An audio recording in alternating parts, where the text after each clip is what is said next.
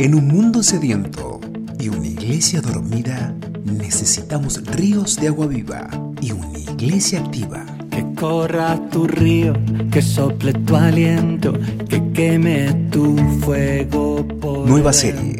Danos un avivamiento con Ever Galito. Que traigas un avivamiento. Un avivamiento presupone una división en una cristiandad fría. Charles G.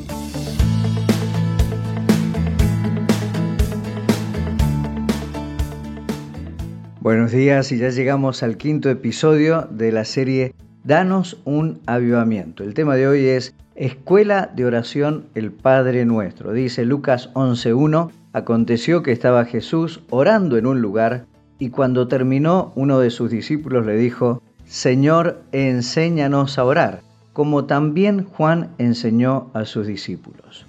Cuando analizamos los diferentes avivamientos de la historia de la iglesia, nos encontramos con una realidad que nos puede inquietar. El avivamiento lo experimentaron arminianos y también calvinistas. Los de movimientos más ortodoxos y los más liberales y hasta carismáticos, y sin duda podemos declarar que es esencial la palabra predicada correctamente.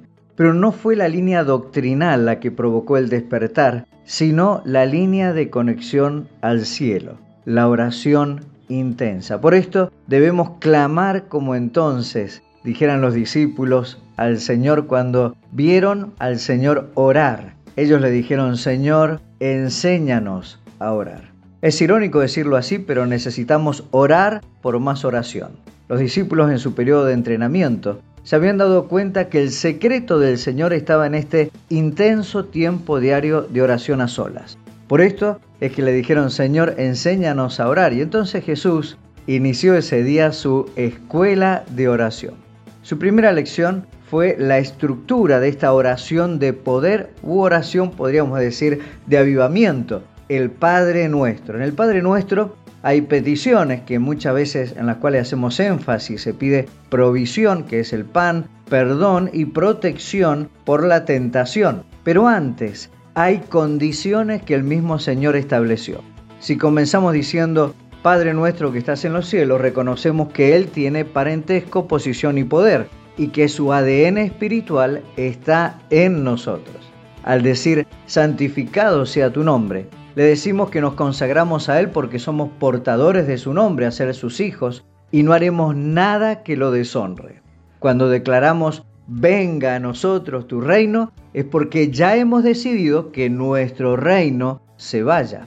Y este hágase tu voluntad en la tierra como en el cielo, en realidad nos coloca en apuros, ya que su voluntad en el cielo es hecha por los ángeles. ¿Y cómo lo hacen? Ellos lo hacen de una manera inmediata, completa, alegre, incondicional y detallada.